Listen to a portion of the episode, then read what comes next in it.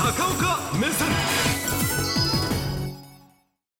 ロシアの反体制派の指導者ナワリヌイ氏が死亡しました、はいえー、先週末飛び込んできたこの反体制指導者。まだ暗殺と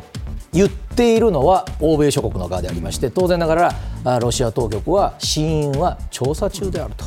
いうことになってますけれどもその通り受け取っている欧米側は一人もいないという状態が続いていて、えー、週明けの今日もですね、えー、欧米のトップニュースは相変わらず死因を偽装して自分の政治的な敵を葬ったんではないかという論調に満ちております。ロシアは時々こういうニュースがあります。その殺されないためには英雄にならないことです。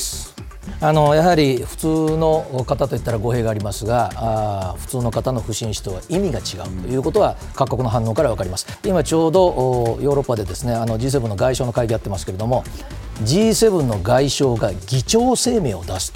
と言ってしまえばロシアの一市民の死亡です。でそういうことをするというだけでもですねやはりあの世界としては非常に衝撃を受けている。しかも要求はたった1点と言っていいでしょうどうやって亡くなったかをちゃんと説明してくれということがこれが国際社会の西側の国際社会のまとまった意見になること自体が極めて異常だということになります。というのは、えー、ナワリヌイ氏というのはですねあのもう今はプーチン大統領が本当に朝から晩まで怖がる男ではなかったと思いますけれどもかつては最もプーチン大統領が恐れる男と言われましたそれは極めて国民的人気が高まっていたのが、まあ、前の大統領選挙の前後などというのはですねナワリヌイさんというのは大変あの背も高くて、えー、それから演説もうまくて。えーまあ、いわゆるカリスマ的な人気がありましたで、えー、プーチン大統領は、まあ、今、ウクライナの戦争をやってて支持率強引にという言い方もできるかもしれませんけど上がってますがやはりナワリヌイさんに大変期待をしていたロシア人はかつては大変多かったわけですね。で、えーまあ、一度ロシア政府と疑われてますがあ毒物を盛られて、えー、ドイツで、えーまあ、治療を受けてでロシアに帰国してすぐ逮捕されて北極圏の刑務所に去年の12月から送られていたということです。ここちょっと後で詳しくやります。はい、で、えー、ロシアという国はですねもう本当に、えー、ソビエト連邦の頃からあ暗殺はてなです。あ私もくどいほど言っておきますがあソビエト連邦時代もロシア時代になってからも暗殺を認めたことなどただの一度もありませんのでただやっぱり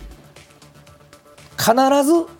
国が関与してやったのかなと思わせるような事件でなければやはり、えー、国民をぎゅっと怖がらせるということにならない。しかしながらロシア政府あるいは旧ソビエト連邦がやってないと言い張るのは決定的な証拠はないということです。で決定的な証拠を残したケースも実はあります。これ、えー、ロシアのスパイと言われた人がですねあのイギリスに亡命をしておりました外国です。でここで、えー、原子炉でしか得られないような、まあ、核物質を混入されて亡くなりました。で、えー、我々の記憶に新しいのはあのワグネルというものを作ったプリゴジンさんというこの人はあのウクライナの英雄だと言われましたけれども反乱を企てて飛行機事故で亡くなった。で問題はこっちです、えー、プリゴジン氏はですねロシアの領内で亡くなりましたので、まあ、死因の隠蔽というものもそれはできるでしょうやろうと思えば。ところが、えー、このロシアのスパイと言われたこの方の場合はロンドンで、えー、亡くなってこれがまあ最後の写真ですけれども結局海外でやるとですね、まあ、これ放射性物質がちゃんと分析されてますけどもその国にはそれなりな研究機関がありますのであるいは情報機関がありますので分析をされてしまいます。しかしロシア側としたらじゃあ全部国内でやるかというと国外でもやるんです。というのはやはりロシアの国民の方からするとですね国外に逃げたって方法はいくらでもあるんだよ、まあ、一種の大変な脅迫的な意味もあるということです。さあそこで、えー、この2人、えー、これ以外にもあります。もう何にもあります、えー、ロシアが関与したのではないかと思われる不審な死に方にはですね一つの共通の特徴があって忘れた頃です。で忘れた頃というのは世間の表舞台でお二人とも活躍をしてた今回のナーリヌさんもそうですが、そのお名前が出て世間で活躍してた頃ではなくて、あある意味力が奪われて今回も刑務所です、でプリゴジン氏の場合も、えー、反乱を企ててプーチン大統領に一度謝って武力を全部取られた。本人もちょっと安心してたかもわからない。その忘れた頃に必ず命を何らかの形で落とすと、そういうのも、えー、ロシアの一般の方からすればやっぱり一度裏切ると絶対許さないんだなというサインに移るということであります。で今回は刑務所に行っていたのであの、まあ、ぶっちゃけ別にプーチン大統領の何の障害にもならないだろうと思ってるんですが逆にこの北極海の海に面したようなところの土地にあるですね、はい、刑務所というのが問題で、ここにいるといつでもお前の命なんだ奪えるぞという意味になる。ん。ですね、で今回まだ死因を明らかにしてません。遺体もどこにあるかはっきりしてませんがここ氷点下28度なんですね、で氷点下28度のところっていうのは暖房を切ったらもうそれで十分です。で暖房を切ってしまえば当たり前ですがあったかい服装なんかしてるわけないので、はい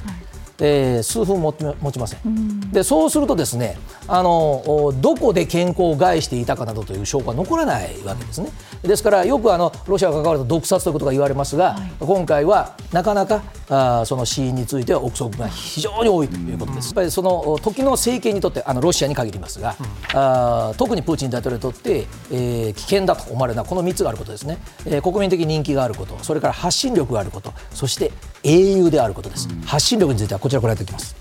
これねあの刑務所に面会に行った支援団体が撮った映像を公開してます。でこれが、まあ、あちょっとプーチン大統領からすると、えー、今時のナワリヌイさんの発信力としてはちょっと見捨てることができなかったというのは、やはりね SNS の時代なんです。うん、ですからあのかつてプーチン大統領も、まあ、ある意味70歳ですから、えー、日本でいうと昭和以前の、うん、というような頃から生きておられる方です。昭和の頃から生きておられる方ですけれども、はい、もう今の時代はですねこれ刑務所に行っても面会さえ許されるならばですね映像を撮られしかも SNS でこれ世界中の支援者に流れるということは、まあ、無視できなかったわけですね、ちなみにプーチン大統領はですねもうずっとこの方の名前を公のところで口にすることはありませんでした。名前を言われてもいやそんなああなたが聞いた人物はねいや